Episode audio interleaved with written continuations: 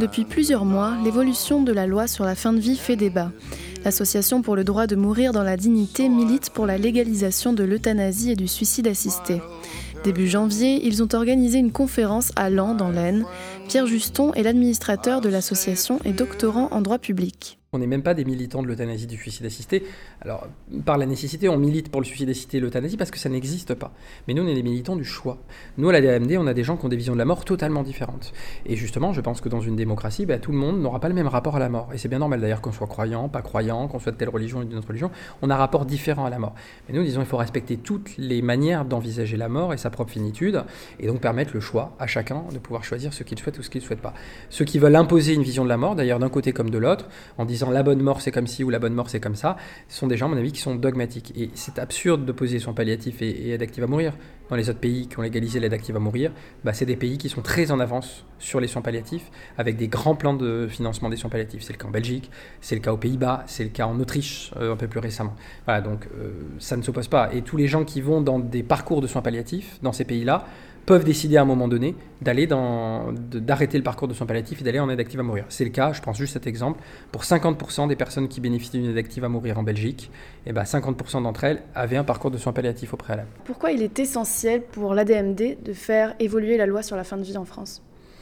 Alors il est essentiel de faire évoluer la loi sur la fin de vie pour euh, plusieurs raisons. D'une part parce qu'aujourd'hui, la liberté de conscience du patient, elle n'est pas respectée, que les gens n'ont pas véritablement de choix en ce qui concerne la question de la fin de vie.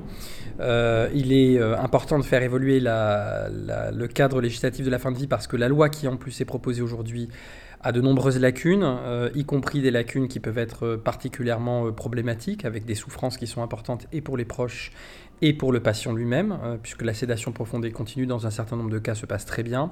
Et puis dans d'autres cas, donc ça c'est ce qui est issu de la loi Clislonetti de 2016, dans un certain nombre de cas, malheureusement, il ne se passe pas bien. Et c'est exactement tout l'inverse que ce que voulait le patient qui demandait une sédation profonde et continue.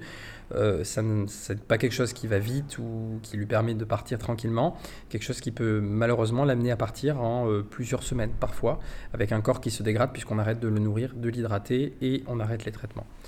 Il y a au moins ces deux raisons-là, mais il y en a d'autres sans doute. Ce qui peut être important de, préciser, c'est que tout le monde n'aura pas accès à l'euthanasie et au suicide assisté si demain c'est légal en France. Ah non, bien sûr, c'est ce qui dépend effectivement euh, euh, qu'on ait une conception plutôt libertaire de ce combat ou plutôt libérale. Bon, en ce qui concerne la DMD, c'est une conception libérale. Nous ne sommes pas pour dire que euh, n'importe quelle personne, à n'importe quel âge, dans n'importe quelle situation, peut bénéficier d'une aide active à mourir s'il le souhaite. je prends un exemple qui parlera à tous vos auditeurs. Un, un, jeune qui a eu un chagrin d'amour à 25 ans et qui pour cette raison souhaite euh, avoir accès à une aide active à mourir n'aura pas accès à une aide active à mourir. Non, il y aura des conditions, notamment le fait d'avoir une maladie incurable, d'être en fin de vie, d'avoir de terribles souffrances, et puis la condition la plus importante, c'est évidemment de le vouloir. Je l'oublie tellement elle est évidente, mais c'est la personne qui le demande elle-même, c'est pas quelqu'un d'autre qui le fait pour elle. Donc évidemment, voilà, il y aura un certain nombre de conditions, et le débat parlementaire, lorsque le projet de loi sera discuté, euh, portera essentiellement d'ailleurs en réalité, à mon avis, sur ces conditions et sur ces critères. On en parle de plus en plus hein, des directives anticipées, cette feuille qui nous permet de remplir euh, comment on aimerait euh, mourir plus tard. Et d'ailleurs, on peut, on peut le faire évoluer tout au long de sa vie. Est-ce que selon vous, il faudrait rendre obligatoire cette, ce, document de directive anticipée? Alors c'est une vraie question. Moi, à titre personnel, là j'engage pas la DMD, je pense qu'il devrait être obligatoire quand on envoie les cartes vitales pour les jeunes qui viennent d'avoir 18 ans. Alors ça peut paraître choquant parce qu'on a 18 ans, euh, on voit la carte vitale, euh, euh, c'est pas à 18 ans qu'on se pose la question de sa fin de vie. Bah, je suis désolé, moi j'ai commencé à militer très jeune, il y a beaucoup de jeunes qui sont à la DMD et qui militent. Je pense qu'il n'y a pas d'âge pour réfléchir à sa fin de vie. Parce que bah, quand on est, ça a été dit par un médecin tout à l'heure, eh bien on est en même temps avec l'idée et on le sait qu'on va mourir. C'est ce qui nous différencie sans doute une des questions qui nous différencie de l'animal, en tout cas l'être humain. Et parce qu'on a la vanité de savoir que nous, on va mourir. Sachant que sur les directives anticipées, vous pouvez dire ce que vous voulez ou ce que vous ne voulez pas, mais si vous ne savez pas, vous pouvez aussi renvoyer vos directives anticipées en disant, euh, en gros, pas en écrivant je ne sais pas, mais en ne cochant rien, ce qui indique que bah, vous aurez le traitement euh, lambda comme si vous ne les aviez pas faites. Mais au moins, ne serait-ce que faire la démarche, c'est une démarche de réflexion pour la personne et qui fait tache d'huile autour.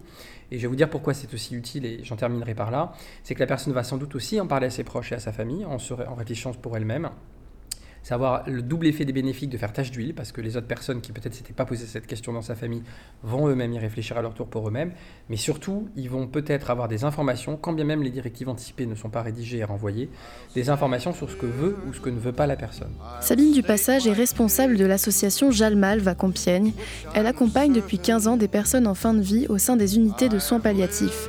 L'organisme laïque dit non à la légalisation de l'euthanasie et du suicide assisté. Nous, quand euh, on, entend euh, ou on peut entendre une demande d'euthanasie de quelqu'un, d'abord elle ne dit pas forcément je veux mourir, elle emploie le mot je veux m'en aller, donc euh, on reformule les questions parce que c'est quelquefois c'est sortir de l'hôpital, se m'en aller, c'est pas forcément mourir.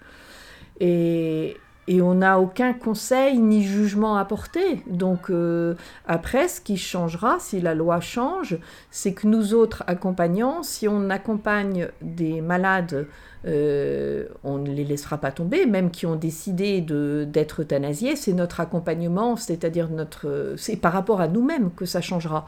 On aura besoin de formation et d'aide supplémentaire parce que la mort, euh, la mort à quelques jours près, ne sait pas la date.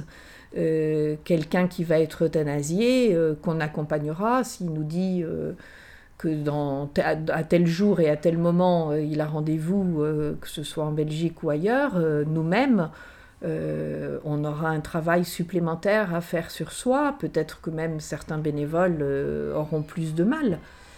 Euh, voilà, mais euh, on n'a aucun jugement. Euh, c'est du cas par cas. C'est pas si simple. Une loi ne remplacera jamais une conscience humaine. Donc chaque cas est différent et, et on peut imaginer, on peut même s'imaginer soi-même au bout d'une longue maladie difficile avec des traitements difficiles et tout, avoir envie et, et émettre le souhait de mourir. Maintenant, je pense que quand on est accompagné, ce souhait-là vient moins. C'est une, persuasion et un sentiment qu'on a, mais sans pour autant euh, euh, banaliser ou, euh, ou, dire que la, situation est si tranchée que ça. Non, c'est ce qui manque, c'est un regard humain, c'est une, une, mise en confiance d'une personne qui est en détresse et souvent très seule. et c'est nous pour ça qu'on se bat. Mais souvent d'ailleurs, euh, euh, ces personnes-là sont accompagnées, justement, sont accompagnées de la famille, sont accompagnées des enfants, euh, de leur conjoint ou de leur conjointe. Et souvent d'ailleurs, ils font le voyage en Belgique ensemble. Oui, ça, ça dépend, c'est du cas par cas aussi, mais ça a un impact certainement dans le deuil après. Parce que la personne qui accompagne bon, euh, elle, est, elle est partante. Souvent, c'est surtout la, personne qui fait la demande. Donc, pour ne pas la décevoir, ils, ils, euh, ils sont d'accord. Mais après, quand la personne n'est plus là, euh, c'est des questions dont on parle peu d'ailleurs, mais des questions qu'il se posent. Est-ce que c'était le bon moment?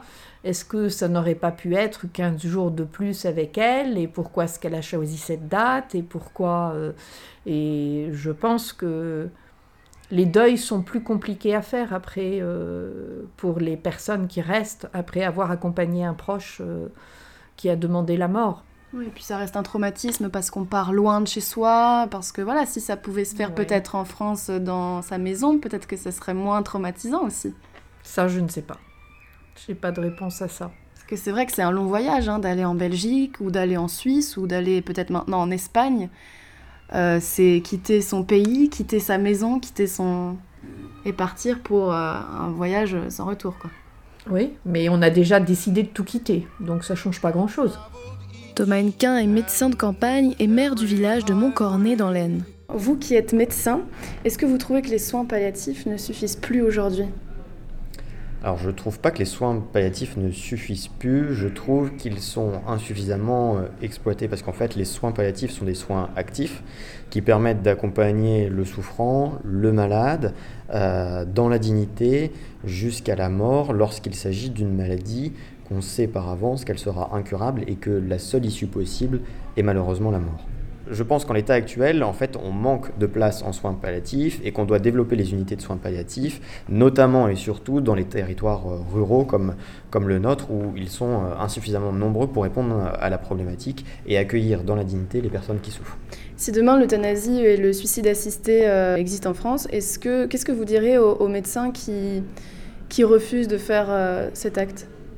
C'est son choix et c'est euh, la liberté de, conscience, comme c'est le cas aujourd'hui pour l'interruption volontaire de grossesse. Quand on est médecin, on a aussi des convictions qui sont intimes et profondes, et je crois qu'on ne peut pas faire, comme euh, tout à chacun d'ailleurs, un geste avec euh, lequel on n'est pas d'accord. Et donc que ce soit médecin ou non médecin, je euh, crois que cette liberté de conscience, cette clause de conscience est importante parce que c'est elle aussi qui garantit la véracité du, geste qui sera pratiqué, en l'occurrence si demain la loi le permet, l'euthanasie, le suicide assisté. Alors dans le sens où le patient bénéficie encore de sa conscience, c'est beaucoup plus facile de décider avec lui, de le laisser décider aussi. Alors il peut très bien interroger le médecin sur les différentes options qui sont possibles, mais le médecin doit laisser la liberté de choix au patient parce que qui suis-je euh, pour décider à la place de celui qui souffre, en fait, je ne suis personne et la vie du patient ne m'appartient absolument pas.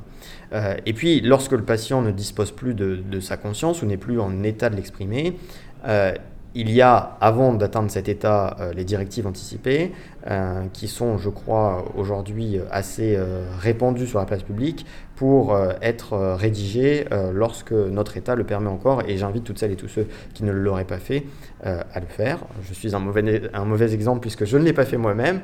Mais en fait, c'est parce qu'on vit dans une société où la mort est finalement un sujet tabou, qu'on n'aborde pas, qui est mis au banc. Et on on ne veut pas revivre ce drame existentiel qui est, la mort, parce que lorsque l'on est jeune ou lorsque l'on est en bonne santé, on se croit finalement tout puissant, jusqu'au jour où malheureusement on apprend la maladie, on se trouve dans une situation qui est une véritable impasse et qui conduira malheureusement à la mort. L'évolution de la loi sur la fin de vie, un reportage d'Oran Los pour Radiographite. Cette émission est proposée dans le cadre des productions coopératives des radios associatives du nord de la France, une coopération qui a reçu le soutien de la région Hauts-de-France. Regrets. I've had a few, but then again, too few to mention.